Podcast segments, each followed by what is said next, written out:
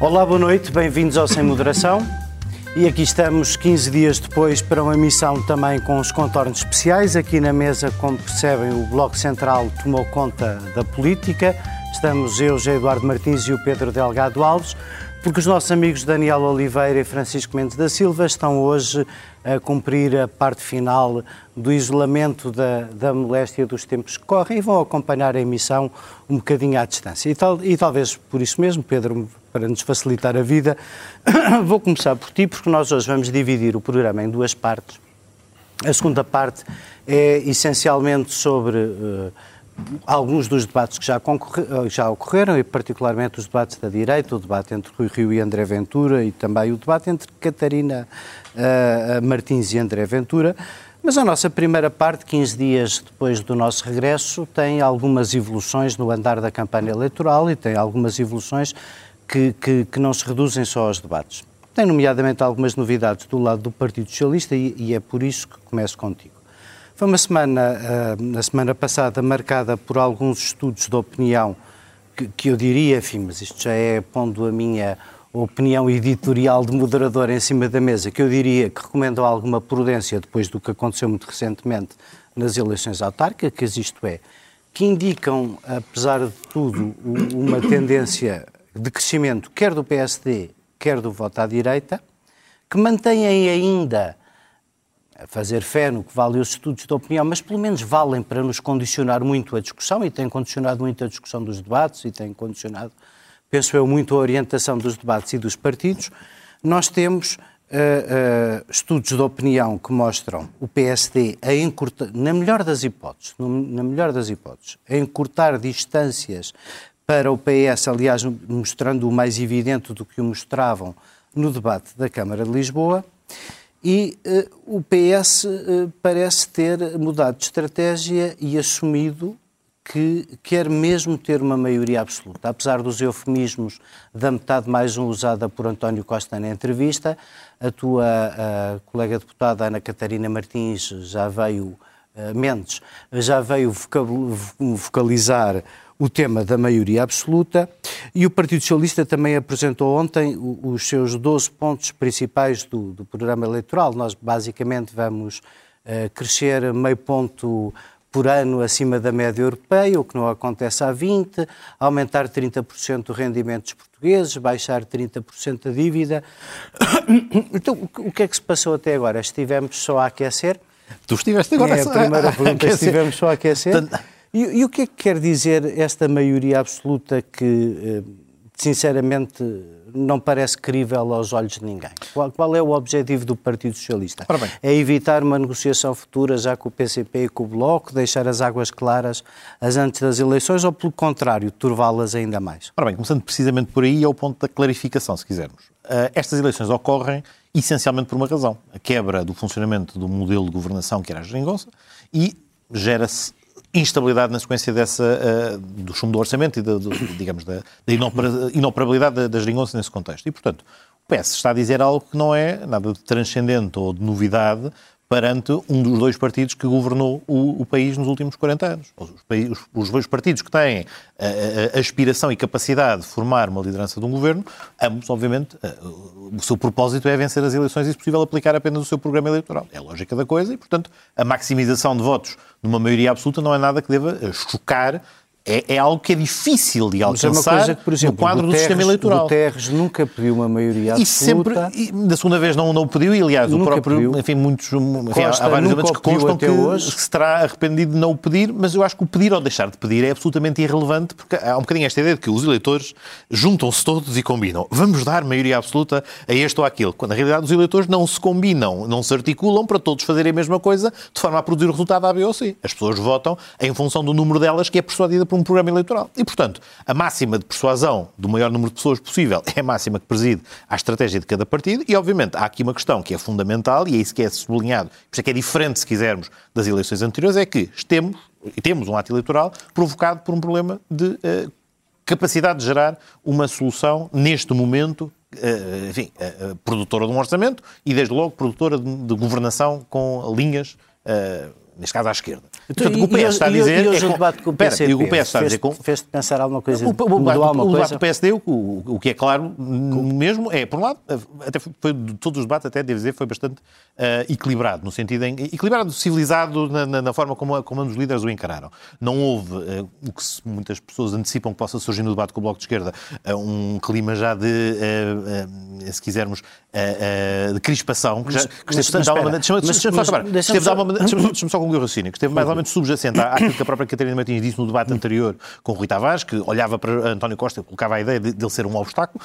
Não foi nada disso que, que, que, aconteceu aqui. Dois partidos que se desentenderam em termos programáticos, ficou claro uh, uh, as fontes desse desentendimento. Não Aliás, ficaram. eu acho que não ficou. Não, ficou Onde é que ficou claro ficou a fonte claro desse desentendimento? Que, que o PCP não foi capaz de acompanhar. De ficou claro, não, acho, que, acho ficou muito claro que o PCP não conseguiu fundamentar adequadamente as razões pelas quais chumbou um orçamento de Estado que melhorava a qualidade da vida das pessoas em vários aspectos importantes. E, aliás, confrontado uhum. especificamente com um aspecto que até foi o próprio Jerónimo Sousa que puxou à, à, à baila, que era a questão relativa à, ao aumento extraordinário das pensões, ficou muito patente que não bastava, uh, enfim, a, a, atualização regular que é permitida no quadro dos duodécimos para alcançar o resultado do aumento extraordinário das pensões e que por isso era preciso um orçamento. E o PCP é que, de facto, falhou naquela que era a sua máxima tradicional de encarar estrategicamente a geringonça, que foi dizer uma coisa que disse várias vezes ao longo dos últimos seis anos e que agora não disse. E não disse e não concretizou o PCP nunca deixará de aprovar um orçamento que melhore a qualidade de vida das pessoas. Isso foi algo que o PCP sempre disse é... em vários momentos para justificar. Um orçamento que na legislatura que a seguir vai mas, passar o ordenado mínimo para 900 euros, não convence o PCP? Não, mas a questão é que um orçamento que vai passar e que passou neste dia 1 de janeiro, não foi o orçamento que o passou, mas era uma medida que constava do orçamento que o passou para 705 euros,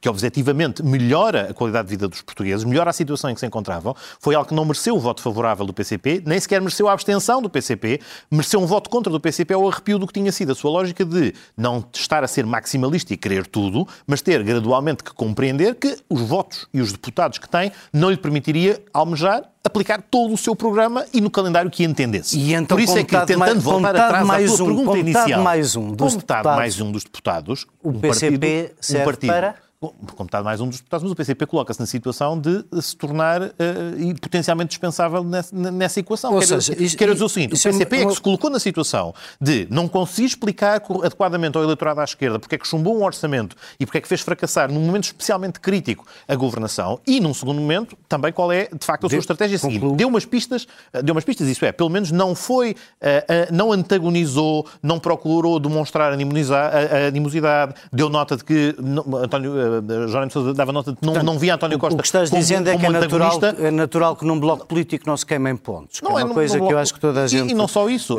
Há, uma, há incerteza, obviamente, sobre o desfecho do resultado eleitoral. Coisa, mas uma coisa mas é então, clara. Mas então, se bem percebo, nestas eleições, se bem percebo, nestas se a eleições, conclusão é de que for o PCP e o Bloco de Esquerda que não compreenderam a realidade e falharam ao PS. Ao país. Ao país e ao, ao PS. País, ao eleitorado à esquerda. Nada mudando, resta a maioria absoluta. Vejamos, essa é uma decisão dos portugueses. O PS o que está a dizer aos portugueses é que aquela solução única que oferece estabilidade e clareza é a de uma governação com uma maioria. Hum, deixa-me deixa aproveitar para, para passar... Para passar aos Santos. Mas na ausência dela, obviamente, também foi claro António Costa ao dizer que não vai ser ele que derrubou muros a querer reerguê-los de novo. Mas, no entanto, o processo de aprendizagem sobre o que os eleitores vão dizer no dia 30 de janeiro vai ter que ser absorvido pelos partidos políticos. Deixe... Eles vão ter que perceber a mensagem, que se a mensagem dos eleitores for efetivamente a de penalizar eleitoralmente quem eles entenderam, eles, os eleitores, entenderam ser responsáveis pela crise, obviamente também o regresso a uma mesa Pedro, negocial tem que ter isso em como conta. Como tu sabes, a queixa de quem está à esquerda do PS é de que não poderia haver nem nunca essa estabilidade, nem nunca essa maioria, nem nunca essa força de esquerda, porque foi o próprio António Costa que não quis. É uma coisa que o Daniel, aliás, repete muito aqui no programa. Foi uma coisa que António Costa não quis, recusando liminarmente, desde o início desta legislatura, qualquer tipo de acordo escrito. Daniel, tu és hoje. Uh, Tu, tu, és hoje um dos uh, subscritores de um documento publicado na imprensa que vem uh, pedir o contrário do que o Pedro e o PS estão a pedir. Que haja na Assembleia a repetição da geringonça, uma maioria de esquerda, porque é essa maioria de esquerda que é socialmente e economicamente relevante. Depois do debate de hoje e depois da postura de António Costa, por onde é que uh, se começa a construir essa maioria de esquerda? É de surpresa depois do resultado das eleições, como há seis anos? É sem documento escrito? Uh, que análise fazes tudo isto? É, antes de tudo, com o voto. É por isso é, por isso é importante insistir que eh, as coisas não acontecem porque a geringonça não aconteceu porque houve um conjunto de dirigentes que quiseram também. Mas a primeira coisa que determinou a geringonça foram os votos. Foram os votos das pessoas. São as condições que cada um deles recebeu para ser ou não ser necessário, e elas mudaram em 2019, e portanto mudaram para pior, do ponto de vista da capacidade de fazer a geringonça, não de outras coisas, eh, eh, é isso que determina. Eu assinei este documento porque considero que para reformas mais ambiciosas, e portanto nem sequer foi no meu caso, a pensar se repete ou não repete a geringonça, isso depende do resultado final e, e, e, de muitas outras coisas. Mas foi, acima de tudo, eu considero, para fazer reformas mais ambiciosas, eh, não só a reversão, o que se fez de reversões da Troika, não só o passo social, não só o salário mínimo nacional. Eh, eu recordo, por exemplo, que neste momento já houve um acordo em Espanha, finalmente, sobre, não vou desenvolver aqui a caducidade, entre outras coisas, a caducidade das contratações coletivas, em que o, o PSOE eh, eh, aceitou coisas que o Partido Socialista aqui recusou e houve várias eleições em Espanha até, até, até, até isto ser possível. Eh, eh, a realidade política não é estanque e depende dos. Seja, há várias coisas que se dizem agora que no dia a seguir às eleições se verá, porque depende dos resultados eleitorais. Acho muito importante haver uma pressão política mais à esquerda. Eu recordo que o programa do Partido Socialista em 2015 era diferente do programa do governo eh, eh, que apresentou a seguir, isso resultou eh, dessa pressão à esquerda. Eh, e não contribuo, nem contribuirei, para fazer renascer um sectarismo dentro da esquerda para que ela seja monocolor. Eh, eh, porque acho que isso nos levará para um caminho, até porque a redução da pluralidade à esquerda eh, eh, inclina, inclinará, foi isso que aconteceu em todos os países em que isso aconteceu, ela inclinará a política portuguesa para a direita, eh, com efeitos que são estruturais. Veja-se o que aconteceu em Itália, veja-se o que aconteceu em França, são efeitos estruturais na política de que o próprio Partido Socialista será vítima, como foram os partidos socialistas e de centro-esquerda na Europa, onde, nos países onde isso aconteceu. Portanto, o próprio Partido Socialista devia ser, pelo menos as pessoas que querem que o Partido Socialista continue a ter uh, uh, uh, uma relevância que não seja apenas uma espécie de PRI ou de Macron em Portugal, deviam desejar que a maioria absoluta não viesse, compreendo que nesta altura não o possam dizer, mas que a maioria absoluta não venha e continue a haver uma esquerda plural, porque ela é boa para o Partido Socialista. Eu ouvi António Costa, eh, eh, tenho ouvido António Costa nos vários debates, dizer que nestas eleições escolhe, escolhe o primeiro-ministro.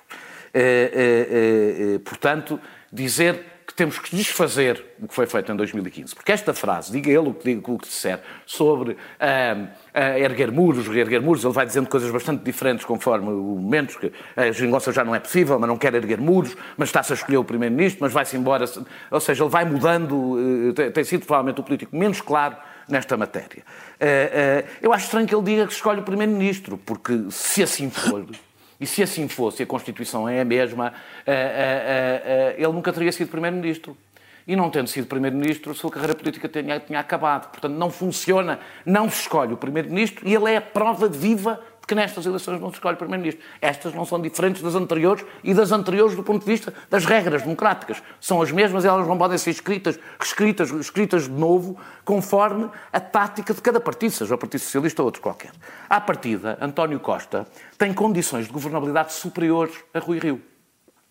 As sondagens dão-lhe vitória, a esquerda, à esquerda do Partido Socialista, não é o Chega, não é, não, não é simétrico, Chega não põe em causa o Estado de Direito Democrático, é, ou seja, é perfeitamente possível negociar, mais difícil, menos difícil, com entendimentos, desentendimentos e até rupturas, sem pôr em causa valores fundamentais para os partidos democráticos e para o Partido Socialista, uh, uh, uh, e mais, Rui Rio ainda por cima compromete-se a viabilizar um governo do Partido Socialista minoritário, coisa que António Costa não faz, nem pode fazer, porque diz que se vai embora e, portanto, não pode fazer. Eu compreendo porque é que António Costa quer retirar utilidade nesta campanha ao voto à sua esquerda, dizendo que não, já não há condições para, uh, para entendimentos à esquerda, e depois diz que não quer erguer muros, mas uh, no preciso momento em que se está a erguer no, no discurso, uh, e percebe que não quer assustar esses eleitores de esquerda e, portanto, diga que não há um bloco central informal, que, portanto, que o PSD também não fala. Só que isto tem um risco, que é o Partido Socialista transformar transformar-se no partido que tem mais capacidade de, criar, de construir um governo estável para o partido que tem menos capacidade por escolha estritamente própria do ponto de vista tático de campanha eleitoral. Porque diz que não fala à esquerda, que não fala com a direita. Eh, eh, e, portanto, sobra-lhe a maioria absoluta que as sondagens, como tu, como tu disseste, tornam absolutamente realista e irrealista. E o que significa que a, a, a, mensagem que ele pode passar ao longo da campanha é que, não havendo maioria absoluta, não tem um plano B e propõe o caos para o país. Isto é de mestre, devo dizer. Eu percebo taticamente cada uma das decisões. Mas a parte final é de mestre que é alguém que tem todas as condições para dizer Rui Rio não tem condições para formar um governo estável. Eu tenho. Destruir todas as condições que tem através do seu discurso de momentâneo, que aliás é uma coisa muito típica de António Costa, que é sempre tudo muito, muito olhar para a semana seguinte, para os 15 dias seguintes. E mais, acho que, que, que reforça uma imagem de arrogância eh, eh, eh, que não é boa para ele nesta fase política e neste momento político. Termino dizendo apenas que eu acho que António Costa está a dinamitar todas as pontes políticas que tem exatamente Rui Rio, isso deixa para a segunda parte, para o nosso segundo tema, está a fazer o contrário, que é a atravessar pontos que não devia atravessar, mas isso eu deixo para a segunda parte. Ou seja, estão a fazer os dois um percurso inverso e igualmente perigoso, por razões diferentes, mas isso eu deixo para a segunda parte. Francisco, passo para ti em Viseu e, e, imagino que tu não estejas exatamente de acordo com o Daniel em achar que é legítimo a um lado esconder a política de alianças e a outro não. Até porque vivemos num regime constitucional com uma Assembleia onde é possível. Hum, Bom, falamos disso na segunda parte, haver múltiplas, múltiplas maneiras de nós não precisarmos de prescindir nem da propriedade nem da liberdade para fazer entendimentos e tanto uma como a outra, tanto uma como a outra fazem falta de, e, e condicionam-se respectivamente. Mas, mas como já não temos muito tempo sobre esta primeira parte, dirás o, o que entenderes sobre, sobre este caminho de António Costa, mas a pergunta fundamental é esta. Como é que três partidos que não quiseram aprovar um orçamento e suscitaram esta crise política podem querer fazer crer ao eleitorado que há pontos para o dia a seguir, sobretudo então depois do debate de hoje? Não podem, e é por isso que António Costa quer a maioria absoluta. Aliás, eu, não, eu nem percebo porque é que nós, comentadores, a generalidade dos comentadores que falam e que eu tenho ouvido, uh, tem tantos pruridos em dizer que é certo que o que António Costa e o PS querem é maioria absoluta só pelo facto de António Costa não o referir. António Costa não o refere com todas as letras por causa do receio estratégico, uh, da arrogância de que o Daniel falou, que, isso pode, que isso pode implicar. Mas quem vê de fora tem que perceber que é essa a única razão de ser desta crise política. António Costa teve um primeiro governo que começou, uh, dizer, começou com o primeiro governo uh, do, segundo, do segundo partido mais uh, votado, ou da segunda força política mais votada. A primeira foi a, a, coligação do PSD e do CDS. Teve um segundo governo em que já foi o mais votado, mas não teve maioria absoluta. Falava-se desde logo, em 2019, que mais tarde ou mais cedo António Costa iria forçar uma, uma crise política para tentar a maioria absoluta. Isso é totalmente perceptível uh, e compreensível, porque António Costa não quer ficar para a história só como, o, como diz o Daniel, o negociador dos próximos 15 dias. Isso não está, quer dizer, não, uma pessoa não chega a, a primeiro-ministro para não entrar na história, ou para, ou para, entrar na história só por ser um mero zelador dos próximos uh, eh, 15 dias. E, portanto, António Costa quer, evidentemente, a maioria absoluta. E não é só porque essa é, é a consequência natural daquilo que nos trouxe até aqui. Uh, ou melhor, a consequência natural para o PS. É também, basta ver, é também consequência daquilo que tem sido o discurso nestes últimos tempos de António Costa. António Costa vai dramatizar para a maioria absoluta com base em duas coisas só. A primeira é esta, ou eu ou o caos. Uh, uh, não há governabilidade sem uma maioria absoluta do, do, do PS, segundo, segundo, nos quer fazer crer António Costa, porque a direita está fragilizada, o PSD não tem uma alternativa, não tem um programa perceptível alternativo ao, ao, ao, ao PS, e para além disso, por muitas, uh, por muitas declarações centristas que uh, Rui Rio faça, do ponto de vista proclamatório. A verdade é que Rui Rio, isto segundo a perspectiva de António Costa, mas eu acho que essa arma, que Rui Rio caiu nessa armadilha, por muitas proclamações centristas que o Rio, o Rio faça, a verdade é que o líder do PSD levou o partido a uma situação de fragilidade tal que só é possível, ou só é plausível, que o, o PSD governe com o apoio da direita, da direita, da direita radical. Um, a segunda, o segundo foco de dramatização é aquilo que António Costa tentou na sua mensagem de Natal, que foi provavelmente o monumento ao cinismo mais extraordinário que eu vi nos últimos tempos. Aquela mistificação de que António Costa diz: Eu não queria fazer uma mensagem de Natal porque estamos em vésperas de eleições e, portanto, isso podia ser entendido como uh, campanha eleitoral. E, portanto, vou só falar da pandemia. É uma grande mistificação, porque das duas, uma, ou, uh, uh, ou melhor, António Costa não é das duas uma, só tinha uma hipótese consequente sobre aquilo que, relativamente àquilo que disse, que é fazer como Marcelo Rebelo de Sousa no ano passado, que é não fazia nenhuma mensagem. Mas António Costa quis fazê-la, fazendo-a só sobre a pandemia, dizendo que só ia só fazer sobre a pandemia porque não queria fazer campanha eleitoral, dizendo exatamente aquilo que queria dizer como sua principal bandeira eleitoral. É verdade é verdade que há 15 dias ou 3 semanas, quando António Costa engendrou, gizou esta, esta, sua, esta sua estratégia, achava-se que o, a escalada de casos podia ser muito mais grave do que é, porque se entendia ainda que a variante dominante era mais perigosa do que é. E o que António Costa disse é uma coisa que é preciso fixar porque esta é a sua estratégia. Nós estamos no meio de uma guerra. António Costa ter aqui duas estratégias. Uma era possíveis. Uma era dizer o PS ganhou a guerra da, contra a pandemia e merece uma recompensa. Mas o problema disso é que isso dava um sinal de virar de página que era muito criava um ambiente muito arriscado para o PS. É o conceito, é, há, dois conceitos aqui. Há o conceito de Churchill no início da guerra e há o conceito de Churchill no fim da guerra. E António Costa quer que os portugueses continuem com medo querem que, os portugueses eh, sintam que não podem arriscar o virar da página, porque a guerra ainda está. Aliás, eh, na sua mensagem, António Costa disse, disse esta frase muito eh, clara: esta guerra ainda não acabou. E isso nota-se nota claramente que António Costa está a ir atrás do centro, está a ir atrás daquilo que é o medo da maior parte das pessoas para tentar a maioria absoluta. Há aqui alguns riscos, e que são riscos claros.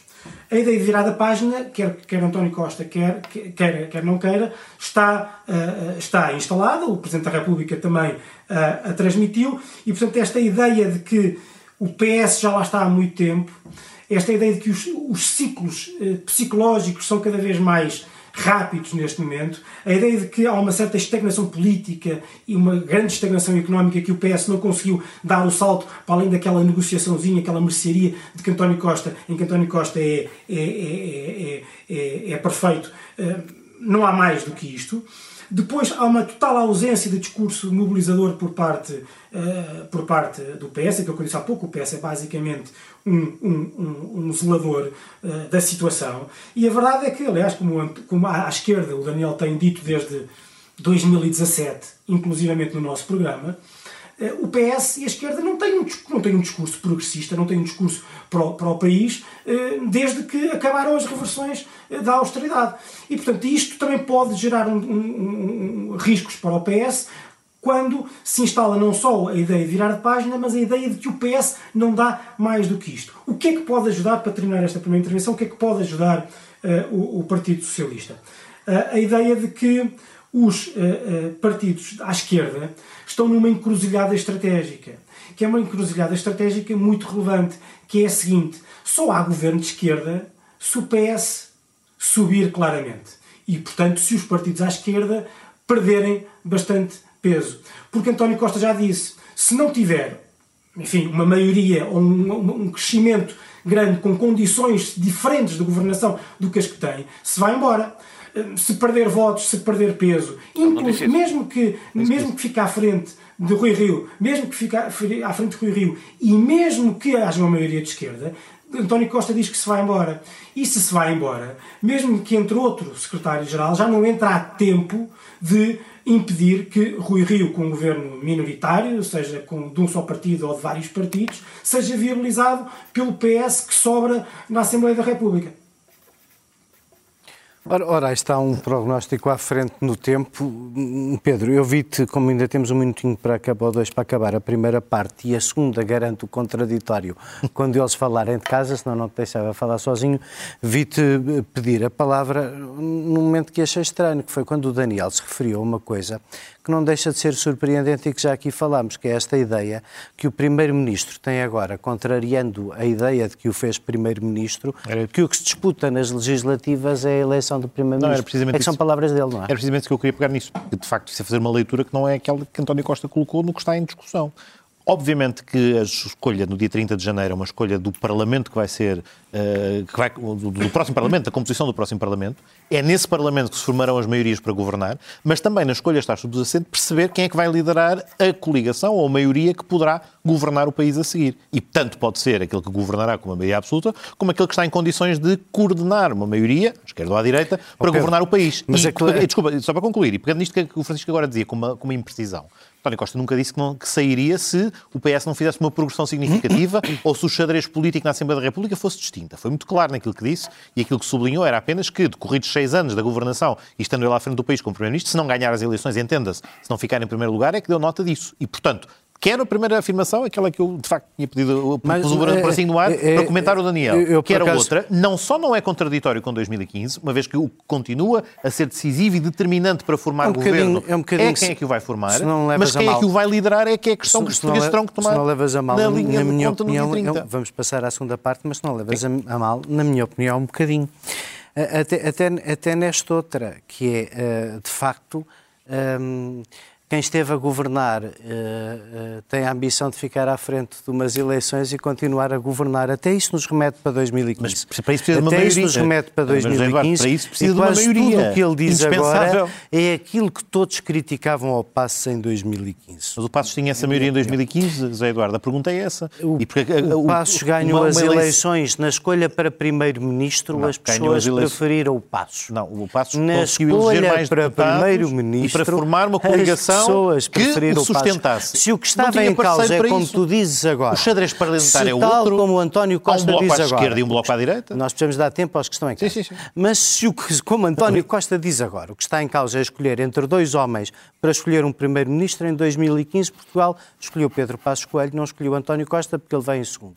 Vamos à segunda parte do programa e na segunda parte do programa há um, um elefante na sala que não, que não podemos ignorar que o, o, Daniel tentou matar com uma palmada, mas não é possível, que é uh, um, um, candidato não, não, não, que é... fala de tudo e do seu contrário, uh, que, que, fala mistura alhos com bugalhos sistematicamente, porque vamos lá ver, a extrema-direita em Portugal não tem assim um pasto fértil como terá em França, com, com uma sociedade, apesar de tudo, uh, com problemas diferentes, com os imigrantes, na segurança social, enfim, nós não somos sequer um, um, país para onde os imigrantes e os refugiados se dirijam em massa. Ou e, fiquem. Portanto, o, ou fiquem sequer. E, portanto, o, o, o caldinho a, a, a que a extrema-direita se agarra é basicamente parecido com, com, o que Trump fez e com o que outros fizeram noutros sítios, que é aproveitar a pobreza e a situação uh, de desespero de alguns e depois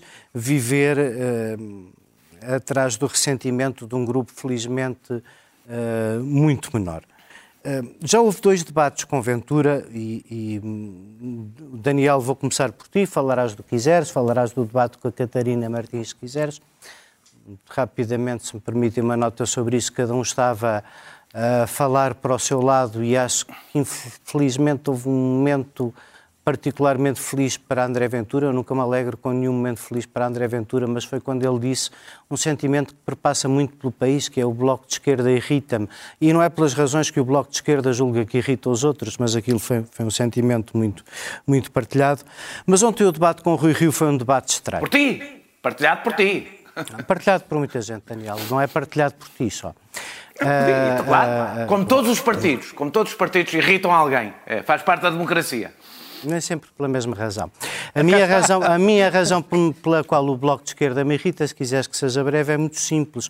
É porque ao fim de tantos anos convinha não esconder um modelo de sociedade através de três ou quatro causas, porque se procuramos todos a clareza no debate e a exigimos, é assim que a fazemos. É transpondo para os olhos dos eleitores qual é o nosso modelo de sociedade. Senão é muito fácil criticar os fascistas sem saber o que é que nós verdadeiramente estamos a dizer. Mas enfim, é, novamente é só uma opinião minha. Provavelmente as outras serão mais acertadas. É, é, é só um quarto da opinião que vem a este programa. Mas no debate com Rui Rio aconteceu uma coisa hum, que é, no fundo, hum, aquilo que se estava um bocadinho à espera, se nós pensarmos bem, não é? Perante um estudo de opinião que coloca um partido com uma representação parlamentar significativa à direita, Rui Rio não quis destronfar. No mais, perdeu a oportunidade de se dirigir, enfim, dou já a minha opinião, perdeu a oportunidade de se dirigir ao seu verdadeiro adversário e caiu um bocadinho no engodo de falar de temas que não interessam nem ao menino Jesus, mas, mas no mais não creio que tenha perdido a imagem de honestidade que o distingue dos outros e que o tem feito sobressair. Começo por ti, Daniel. Sim, visto, visto também provavelmente o debate que quiseste vir, ver, porque acho que pouca gente viu isso que tu viste no fim. Uh, uh, uh, começo pelo debate da Catarina, a estratégia, a Catarina Martins e, e, o Bloco lidam, e o PCP, e os outros partidos, aliás, que não o, Bloco, que não o PCP, e o, que não o Partido Socialista e o PSD, lidam com uma estratégia de bipolarização em que é importante a ideia de que há um centro moderado e uma margem radical. Catarina Martins tem tentado, do ponto de vista, agora estou a falar do ponto de vista da campanha eleitoral, contrariar essa ideia com uma postura moderada, por enquanto, até agora, eh, moderada e serena, até do ponto de vista da, da postura eh, no debate, já não sequer estou a falar do, do conteúdo. E que seria um absurdo completo destruir eh, num debate com André Ventura, onde não disputa eleitores. Uh, uh, uh, os com os candidatos de esquerda, André Ventura pode destratar, para depois fazer aqueles títulos, arrasa, desmaga, destrói, etc., que os eleitores, em geral, do, do, do, do Chega gostam. e não há duas formas de lidar com esta postura à partida de um debate. Há a forma que Catarina Martins teve e há a forma que Marisa Matias e João Ferreira nas presidenciais tiveram. Eh, ela decidiu, e bem do meu ponto de vista, do ponto de vista do que interessa é, que lhe interessa a ela, não entrar num ping-pong, que ainda por cima é um ping-pong sem regras, quando é, com, quando é com André Ventura, e deixando duas diferenças fundamentais em relação a ele. A postura, e eu acho que essa foi absolutamente evidente, e reforçar princípios fundamentais, onde ficou muito claro no assunto do RSI e no assunto dos refugiados. Eh, eu não acho, ao contrário de outras pessoas, que tenha sido um erro ela falar de corrupção. Eu subscrevo o que ela disse sobre os offshores sobre o que ela disse sobre os vistos gold, subscrevo eu e a generalidade dos relatórios internacionais, eh, não foi um discurso securitário, não foi um discurso baseado em casos, em casos avulsos, não foi um discurso a culpar os políticos eh, genericamente, eh, portanto é um discurso político sobre a corrupção e eu não acho, não acho, ah, não acho uma boa ideia deixar ao campo da extrema-direita, acho que é o pior que se podia fazer, o debate sobre a corrupção. Uh, uh, uh, poderia ter escolhido muitos outros, mas do ponto de vista geral eu compreendo a estratégia em geral que Catarina Martins teve e eu acho que esteve bem naquilo que uma candidata do Bloco de Esquerda, que não é um candidato de outro partido, pode ter com André Ventura, que diz num debate o, o, o seu partido irrita-me. É uma coisa que normalmente não se diz, é uma coisa infantil de se dizer num debate, mesmo que atravesse parte da população portuguesa, todos os partidos em geral, uh, irritam alguém e quando não irritam, geralmente até nem é muito bom sinal. Uh, quem disputa o espaço da extrema-direita é a direita, naturalmente, não é por nenhum pecado seu, tem a ver com a, com a proximidade. e o que se esperava no discurso, no debate com o Rio Rio, o que se espera em geral é, um, que se diferencie nas questões de princípios e valores fundamentais, que têm a ver com o Estado de Direito e com a, democracia com os direitos humanos, que não que, que, que, que, não, que, que mostre que eles não contam para os temas fundamentais da governação e que não contam para uma maioria do governo. Isto é o que eu acho, e acho que acha muito do eleitorado que o Rui Rio tem que conquistar. E o Rui Rio falhou nas três e redonda mesmo, e de forma plena. Falhou nas três e de forma plena. Todos os temas em debate foram de um programa de um partido com um deputado, com um deputado, eh, perante alguém que é vamos pôr a coisa assim, que se apresenta como possível primeiro-ministro. Não separou as águas.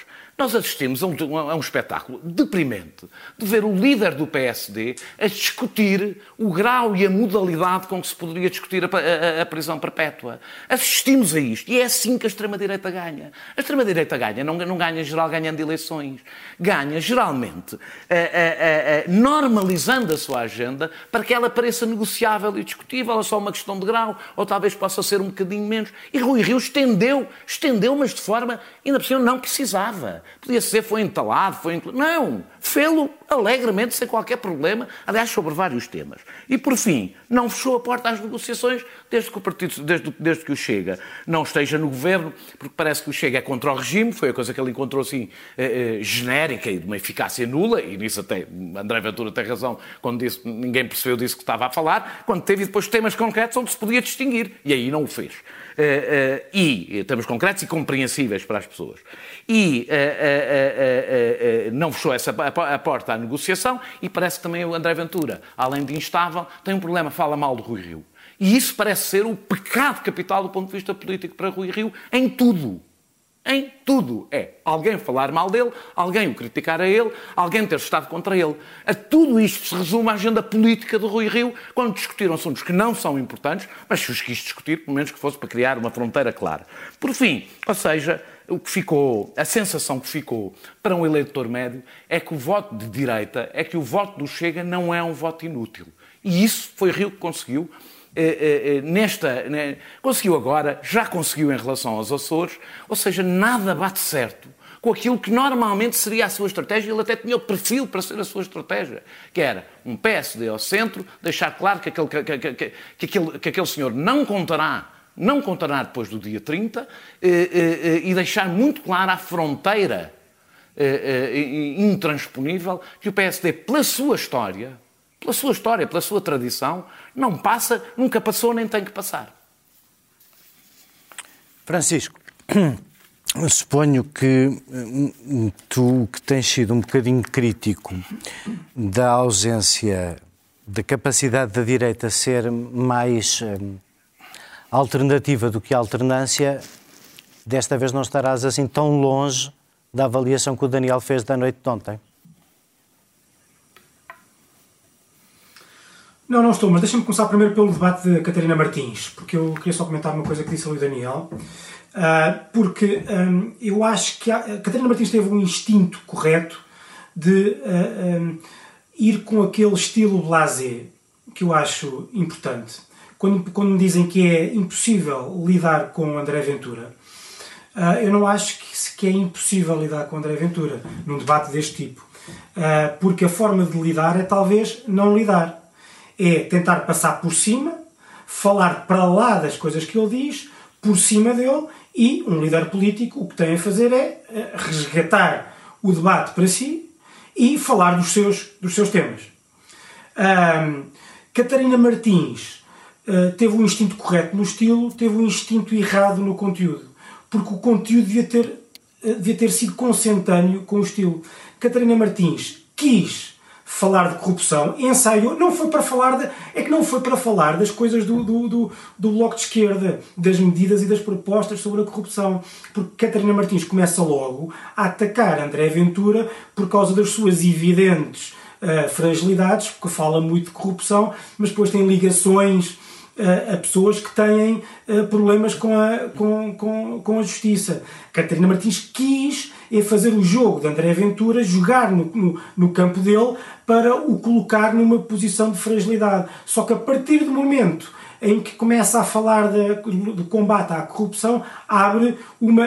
na qual, aliás, o tema no qual, aliás, o Bloco de Esquerda também tem um rol de demagogia para, para oferecer de, uh, bastante grande, abriu, abriu uma autoestrada para, para o estilo e para o conteúdo completamente alucinado de, de André Ventura. E eu acho que passou uma imagem de muita fragilidade, porque aquilo que. Uh, não, não é verdade que uh, Catarina Martins eh, não tivesse nada a ganhar neste debate ou a perder, tendo em conta que não tem muito eleitorado ou nenhum eleitorado em comum com André Ventura. Tinha uma coisa muito importante que é ser a, a melhor, uh, o melhor líder de esquerda a combater a extrema-direita. E aquilo que pareceu foi que uh, a, forma como Catarina Martins, neste aspecto, apareceu ao seu eleitorado, ao eleitorado da esquerda, foi como uma líder frágil, inábil, incapaz de, uh, uh, incapaz de combater aquele líder político do seu campo oposto. Quanto ao, ao debate Rui Rio e André Ventura, o PSD, neste momento, tem como função a, função, a sua função estratégica, tal como gizada por Rui Rio, é ocupar o centro. E, de certa forma, é uma opção que, está de, que vai de encontro à eh, grande vocação histórica do PSD, ou se quiseres mais em termos gerais, da direita democrática portuguesa, que é, em primeiro lugar, ter permanentemente um eh, programa alternativo ao polo eh, liderado pelo Partido Socialista e polarizar a área não socialista firmemente no campo democrático. Aquilo que Rui Rio fez foi um desastre. Um desastre absoluto, e digo eu com muita pena porque eu quero que ele seja eleito Primeiro-Ministro, porque é sinal que o Partido Socialista é corrido e a direita uh, ganha as eleições. Não disse nada, disse zero sobre o seu programa político, zero, não disse uma única ideia sobre o seu programa político, que aliás não se conhece, Estamos a três semanas e meia do fim da campanha. O é PSD não tem um programa político cá. É o, é o, é o partido é o partido líder da oposição. Peço imensa desculpa, Zé. Nem sequer é um documento que não está cá fora. Nós não conhecemos estes quatro anos o que é que Rui Rio vai apresentar. Não, não sabemos nada. Não sabemos nada. E passou 25 minutos ou meia hora a discutir degradês de regimes mais, eh, eh, mais duros ou mais leves sobre, sobre, sobre prisão perpétua. Eu, sinceramente, eu tenho pena daquelas pessoas como o Joaquim Miranda Sarmento, que se andam a esfalfar para ter programas eleitorais, para, para produzir pensamento, e depois Rui Rio é este líder ou este suposto líder. Um líder bastante trópico, bastante tosco, devo dizer, foi bastante cobarde. Eu, quer dizer, eu, se calhar sou eu, mas eu gostava de um líder da direita democrática que não fosse cobarde a falar sobre, a falar, a falar com André Ventura, que não tivesse aquela postura corporal uh, de, de, um incómodo absoluto. E deixem-me só terminar a dizer o seguinte, porque eu tenho visto muita gente a dizer que este, que este, este modelo de debate é impróprio e é uh, uh, muito difícil para pessoas que querem falar de temas complexos como, como o Rui Rio e outros, e que é bom para André Ventura. Lamento. Não é verdade. Qualquer líder político, um dos principais talentos que tem que ter é conseguir, em pouco tempo, produzir uma ou transmitir o essencial da sua mensagem, de forma cativante, de forma simples, eh, eh, tem que conseguir dizer aquilo que o define e aquilo que distingue dos outros. Se não consegue, se é preciso um debate ou um discurso de três horas, esse, esse, esse líder não é líder. E que o Rui Rio ali fez para muito pena minha, que, o, que, que quer que ele ganhe as eleições, não foi mostrar que talvez seja um ótimo gestor de dossiês autárquicos, mas não é um líder político, nem parece que alguma vez o será. É, bom, vou, vou, vou beber um copito d'água. Um copito d'água. Vou beber então, um copito d'água antes de passar para ti. Dou-me a mim própria palavra, salvo seja. Eh, eh, eh, depois do que o Daniel e o que o Francisco deram nota, há, não, há, há pouco a acrescentar neste. Mas prontinhas, ah, mas mas não, já, já arranquei. Há aqui um aspecto que, de alguma maneira, vamos glosar, mas eu concretizo. O Rio Rio, se quisesse, tinha a estratégia de ganhar o centro. E a estratégia de ganhar o centro, se o conseguisse fazer, algo que desguarneceu, era o que podia potenciar voto útil. Porquê que desguarneceu, para... Porquê que desguarneceu o centro? Porque se deixou enredar em temas... na conversa claro, dos temas que não interessam, que não interessam ao centro, mas, que não interessam aos problemas nenhum, das pessoas, nenhum debate até que não agora explicitam... Teve, nenhum debate até agora falou dos problemas que verdadeiramente interessam às pessoas. Nenhum debate até agora.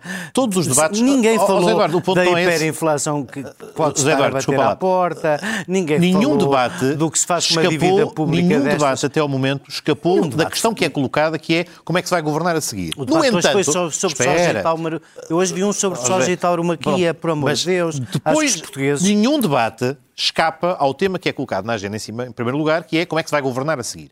Que é o tema, se quisermos, do xadrez, das matemáticas, de como é que vão ser as coligações, etc. Mas, de facto, de todos os debates que vimos até agora, com exceção deste que até vimos parcialmente em conjunto sobre tauromaquia e sobre soja, entre o CDS e o PAN, de facto, dos debates que teve mais substância ao nível de temas de agenda política, de propostas, até foi este.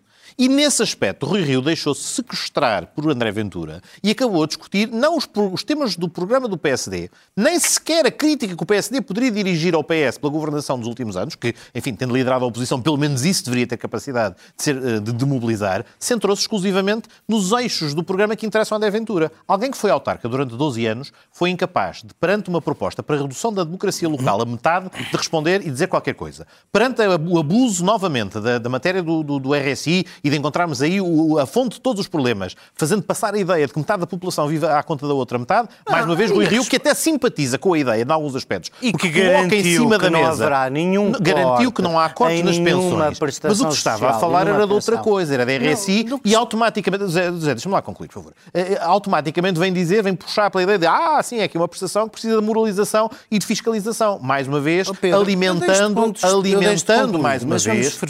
Zé, por favor, deixa-me deixa levar o raciocínio até ao fim. Alimentando aquilo que interessa. Já sobre a pena, a, a pena perpétua já foi dito o suficiente, mas ainda mais um aspecto em que mostra o desnorte, ou, ou não sei se é desnorte, se é, se é impreparação, mas é chegar a um debate e contradizer o que disse três dias antes. Quando três dias antes dizia que não queria nada com eleitores do Chega, mas depois confrontado naquele momento, frente a frente com o candidato, é, inevitavelmente tem que dizer, bom, não, não em jeito, ou não, não, nunca disse que rejeitaria os, os eleitores do Chega, contradizendo-se a si próprio a três dias antes.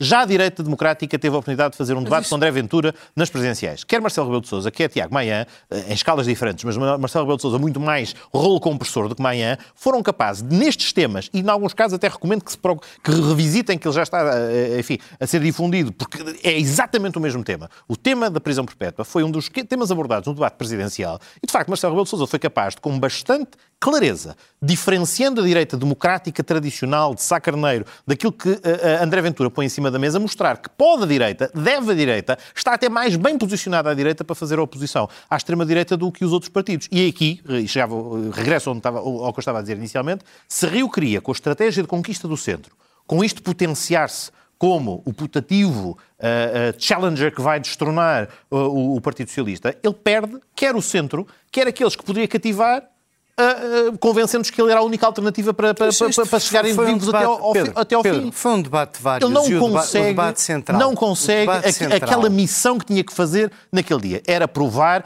que era ele, Rui Rio, que condicionava a agenda da extrema-direita e não o inverso. E, mas isso, é uma questão, mas isso é uma questão de personalidade e de feitio. E embora eu concorde com o Francisco, que de facto um candidato a primeiro-ministro não pode cair no engodo de ficar a falar dos temas do outro. Tem que pôr os seus em cima da mesa e, sobretudo, tem que se atirar ao PS. E a demagogia destas 12 propostas apresentadas ontem e contradizê-las e explicar porque é que não é possível acreditar que crescemos meio ponto acima da média europeia quando andamos há 20 anos a andar para trás. Estamos a convergir desde 2016. Essas, essas oh, coisas. Já, já agora. Essas, mas esse era o debate interessante. Pedro, Pedro, eu não te interrompi era... porque te deixei levar uma lista de argumentos até ao fim, para agora podermos, de uma maneira fair, fazer o contraditório de todos eles. Dá-me lá a hipótese disso. O teu tema é, em primeiro lugar, uma contradição com, os, com o que ele disse sobre os votos do Chega. Mas onde é que vem os votos do Chega? O Chega não mobilizou ninguém que verdadeiramente estivesse na abstenção, eu acho. O que eu disse foi Os ele. votos do Chega é, eram votos da direita. Ele, ele é que escolheu por dizer é quinta-feira que não os quer eu não quero perder votos. que já os quer outra vez. É o que ele disse foi uma coisa lógica. Eu não quero perder votos não. do PSD para o Chega. Estás a fazer o exercício de vamos reinterpretar disse, o que o Dr. Rio, Rio disse sobre... para não parecer tão mal. Fala o secretário-geral do PSD, mas sabes fala, é que faz é... o vice-presidente do PSD, e estás a fazê-lo tu também porque és uma alma caridosa e gentil e estás a ser simpático. Mas sabes porquê é que eu faço? Não é nada alguém... por ser uma alma não. caridosa e gentil, porque eu não sou alma caridosa e gentil nenhuma. Estás a ser cavalheiresco. É mesmo. Estás a fazer aquilo é que um líder político não, precisa, não deveria precisar. Oh, é que alguém que venha explicar aquilo que ele não conseguiu fazer, aquilo que o Francisco estava a dizer. Ele tem que rapidamente, falar que até fica melhor. passar uma mensagem. E não Pedro, passou. Deixa os outros falar Estás que tu a tentar passar melhor. por ti. Não, eu não estou a tentar passar por ele. A eu estou a fazer é uma coisa muito dito. mais simples. É que é evidente aos olhos de qualquer um que aquele homem, quando ontem falou sobre a prisão perpétua, não estava a dizer nada do aproveitamento que o Partido Socialista hoje quis fazer sobre isso. Há dois países na Europa que não têm prisão perpétua e assim devem continuar, pelo menos o nosso: Portugal e a Croácia. Há vários que chamam, como tu sabes, também como eu, prisão perpétua a uma coisa que não é bem prisão perpétua. O doutor Rio, como é uma pessoa honesta, pouco ladina para debates, pouco uh, cotoveluda, como devia ser nestes momentos. Ou que não caiu no erro, eleitorado da extrema-direita. Caiu no erro Não queria, fazer... não, não queria afugentar não queria a caça. afugentar todo o eleitorado de pessoas que sentem que ele não disse nada em relação ao rendimento social de inserção, a não dizer que ele devia ser fiscalizado na sua aplicação, que é a mesma coisa que não dizer nada. E disse uma coisa mais séria. Disse que o Não, que não estava é. em causa Não, no é. rendimento social de inserção era de tão pouca monta que isso não mudava o país em coisa nenhuma. Agora, o Dr. Rio não tem o estilo truculento de quem consegue a proeza de ir gritar o Dr. Rui Rio aprovou um orçamento suplementar que tinha um milhão e não sei quanto para a TAP e metade para a saúde. Quando este senhor esteve há poucos meses num debate das presidenciais a ser a única pessoa da direita que apoiou a ideia de Pedro Nuno Santos e do Daniel da de pôr 4 milhões na TAP, 4 mil milhões na TAP. Quer dizer, não é porque Rui Ladino, Rui, Rui Rio não foi Ladino que não deixa de ser uma pessoa honesta e que nos merece a credibilidade de olharmos para o que disse com seriedade. Se não reduzimos tudo o que são os debates a soundbites e não tiramos deles verdadeiramente nada, é, é a minha opinião. Não sei se, como ainda temos três minutos, queremos passar um minuto por causa... Um a cada um. Eu Imaginei que sim, Daniel, bem. que queríamos passar por Lisboa e Viseu, um minuto a cada um, que é mesmo o tempo que temos. Daniel, começa tu. Está bem. É, eu nem acho que nem um minuto digo. Acho, acho, acho interessante que tu tenhas eh, falado do apoio à TAP, o Pedro Nuno Santos e o acho indecente o que acabaste de fazer ao Pedro Delgado Alves. O Pedro Delgado Alves é do Partido Socialista e apoiou o que o Pedro Nuno Santos decidiu e acho mal estares a expulsá-lo do Partido Socialista. Ah, ah, ah, eu, a razão, porque, porque, porque, porque Rui Rio disse o que disse. Já estás a sonhar A o. Rui Rio disse o que disse. Não. Não, tá, não, tá, não tem nada a ver com ai, coitadinho, ele é muito sério, ele não conseguiu. Não. Rui Rio exatamente tem medo de perder votos para o Chega e acho que a melhor maneira de não perder votos para o Chega é não ser claro nestes temas. E por isso é que se pôs a discutir. eh, bem, não, há outros modelos. Vais ver se com o Costa ele se põe a discutir se há, se há outros modelos. Foi uma escolha, foi uma opção. Eh, eh, ele pode ser muito inábil.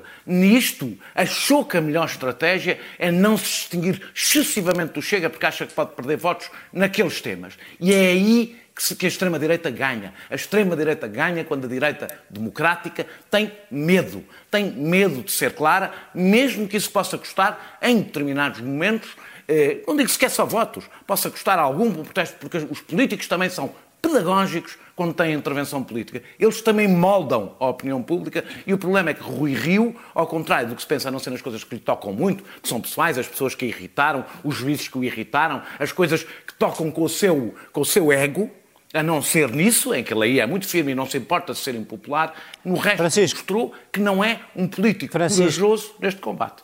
Francisco, tu tens o mesmo grau de exigência só em relação a um político? Não, eh, eu tenho o gra- o grau de exigência que eu, quer dizer, normalmente tenho um grau de exigência maior sobre a capacidade de combate daqueles, daqueles que tendencialmente apoio, que são os do meu lado.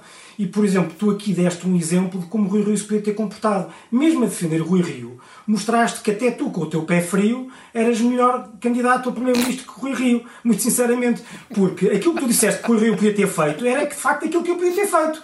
Confrontado André Ventura com as suas imensas fragilidades, que são cotidianas, são diárias, são enormes. E aquilo que, a conclusão a que eu chego é que Rui Rio só se sente picado com os seus, eh, com os seus inimigos internos. Aquela ideia- eu já citei Churchill, ou já referi, já aludi a Churchill no início, posso aludir agora àquela sua frase mítica sobre os meus adversários estão daquele lado, os inimigos estão deste lado, aplica-se um bocadinho a Rui Rio, porque ele é muito mais picado pelos inimigos, entre aspas, ou melhor, eh, entre parênteses internos, do que pelos seus adversários. Aquilo que eu gostava de ter visto Rui Rio fazer contra André Ventura e que espero que faça contra eh, António Costa é aquilo eh, é exatamente o contrário daquilo que ele fez de fora aquilo que ele fez com, com, com, com André Ventura onde foi enfim de uma cortesia e de uma cobardia gigantescas Muito obrigado, Francisco, muito obrigado a todos. E é assim, com essa expectativa de o trazer um dia em ombros, que hoje terminamos o Sem Moderação. Voltamos para a semana, os mesmos quatro, de preferência todos hum, de saúde, aqui à volta desta mesa, para que a interação seja maior uns com os outros. Muito obrigado por ter estado connosco e até para a semana.